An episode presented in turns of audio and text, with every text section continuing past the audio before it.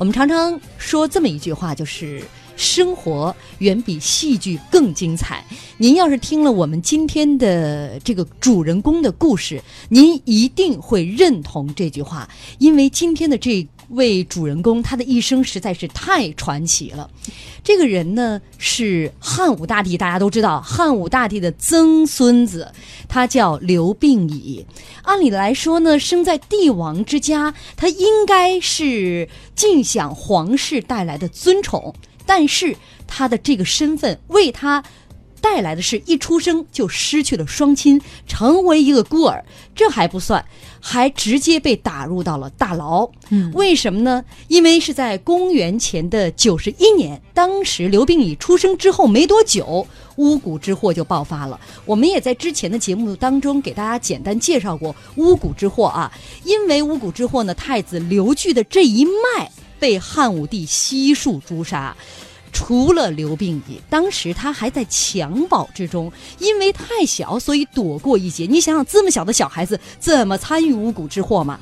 但是，尽管你是一个幼儿，才出生没多久，依然难逃这个牢狱之灾。他是被押进了监牢。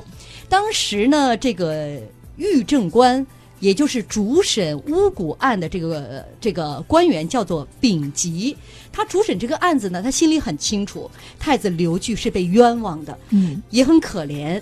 刘病已身世太凄惨了，一出生父母双亡，于是呢，就在这个监狱里面找了两个。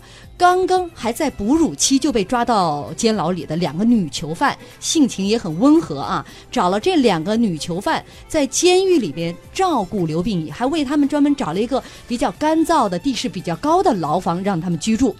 那这个巫蛊案呢，很复杂，一拖就是几年，并没有结案。孤苦无依的小刘病已就在这个监牢里面度过了他的幼年时光。可怜啊！一出生就没有享受过自由，不知道自由是什么滋味儿。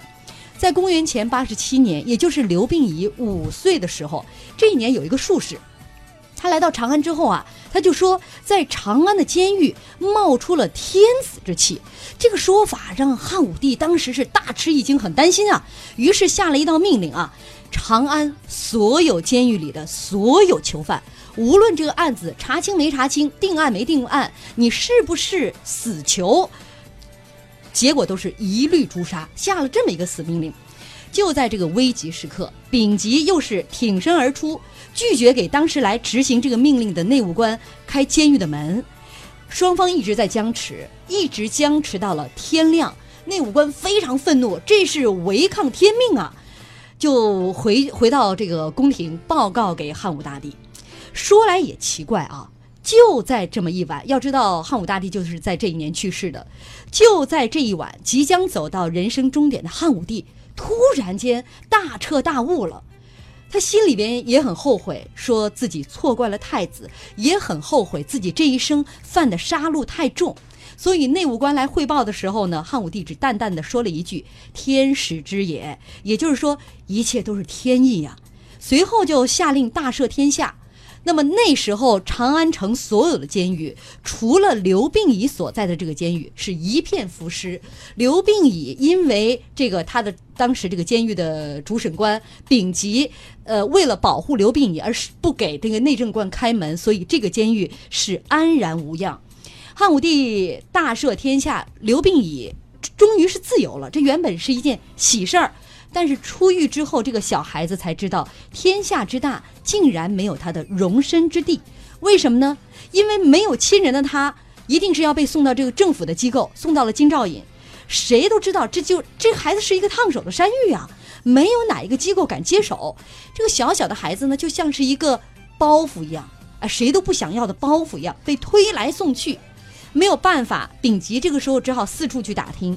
听说刘病已的外曾祖母啊还在人间，外曾祖母我们数了数啊，就是刘病已奶奶的妈妈，也就是太子刘据的岳母，这都是多远的亲戚了啊！于是呢，就把这个刘病已送到了石老太太家来，以求收留。石老太太看到自己女儿啊。竟然还有一只孤苗尚在人间，老太太心慈手软，也而且是心痛不已，亲自来抚养刘病已。这个时候刘病已才终于算有了一个家。嗯，如果我们说命运有着 A、B 面，A 面是残酷的褫夺，B 面是无常的恩赐，那刚才小婷姐讲的这个刘病已的前半段的故事，其实就是命运对他无情的褫夺。呃，听完这个故事，大家都知道了，虽然他贵为皇亲国戚啊，是呃，但是是他龙脉啊，是龙脉，但是他的遭遇、他的境遇是远不如一介布衣的，非常的悲惨。呃，但是后面的故事，当我们如果读完了之后，你会发现，刘病已即便有着这么悲惨的童年，但是他的性格当中，似乎你并不觉得他有缺陷，或者说有偏执。这一部分其实是史书当中没有给我们展现到的，但是确实今天当我们再读到这个故事的时候，你会觉得非常惊讶的部分。我觉得我们可以脑补一下，就是在那样凄惨的环境和身世下成长起来的刘病已。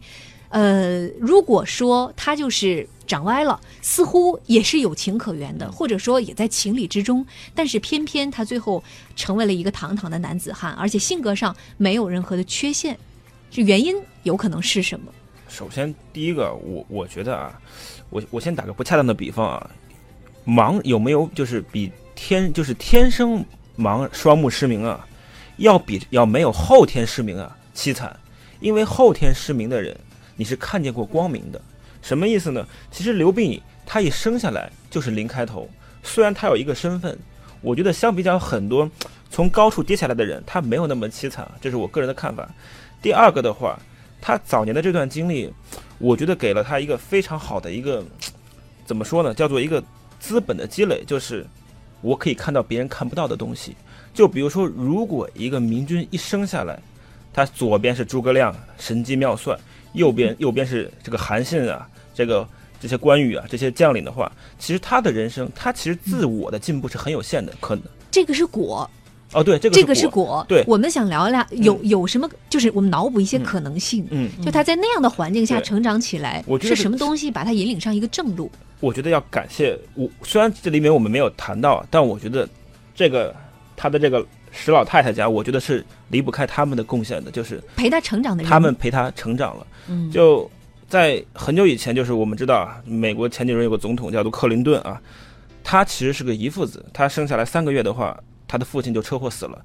但是他的母亲非常注重他的教育，他说过这么一句话，就是说，如果你没有信心，你要装作有信心，然后你就有信心了。我为什么提到这个故事呢？就是一个男人在早年的话，经历一些痛苦是很正常的，但是一定要有一些陪伴，有一些正能量的东西来拱着他，不让他走弯，不让他恨这个世界。而让他相信自己的命运是可以改变的。嗯。嗯，包括这个狱中还有两个人物，我们虽然是一笔带过，对，但是在他监狱当中始终陪伴他的是这两位性情温和的这个囚犯。对，其实他是以囚犯的身份在监狱里嘛，但是那个时候啊，不知道你因为什么样的一些过错就被判刑了。所以这两位呢，这是丙级是仔细观察，找到了两个性情忠厚的这个女囚犯来照顾刘病已。嗯，一切都是最好的安排，真的。刚才又该结尾，这个这个鸡汤不错。这个林公子在讲的时候，我忽然想起来啊，我在前年和一个现在应该还算是一个还在一线的投资人，我们俩在交流。然后呢，实际上我是在托我我的一个朋友托我去找他，说看看能不能去投我这个朋友。我就跟他聊天，聊到最后呢，我说：“哎，我说你真的是满满的正能量啊！”因为跟他怎么说，你比如说哪怕我挖苦他。他也笑着跟你讲，而且不急不恼，然后呢，跟你认真的去讲，然后讲的都是正充满正能量。哎，我说你的生长环境是什么样的呢？怎么会这么正能量呢？开出这么一朵花呢？他说这个给我讲了一下他的过去，小时候他说他实际上一个是一个，他五岁他父母就离婚了，嗯然后他到了七八岁就不知道该跟谁在一起生活了，他父母都都有工作，而且都组建了家庭。他今天跟爷爷奶奶，后天跟姥姥姥爷，居无定所。嗯，然后生长环境也不好，经常是跑到爸爸家说：“哎，我要有学要交学费了。”爸爸说：“哎，你去你妈那看看吧。”到妈妈那儿去，因为家那时候条件都不好。嗯，他是六九年出生的，嗯，家庭条件都不好。那后来，那就我说：“那你怎么成长起来的呢？”他说：“我一路成长啊，一路遇见的人。”全是跟我一样的人，就是跟他现在这一样的人，正能量。比如说他小学老师，嗯，初中老师，大学老师，他工作的第一份的领导，工作的领导全是这样的。那真的这种正能量啊，就一直是培育着他。就是虽然说一切都是最好安排，他可能出生的这个出生的环境可能不是特别好，但是他在成长过程中总有贵人相助。嗯，他说我对这个世界多了一份爱和感恩，啊，我觉得也很好。嗯，相当于世界给你关了一扇窗，就会给你打开一个门一样啊。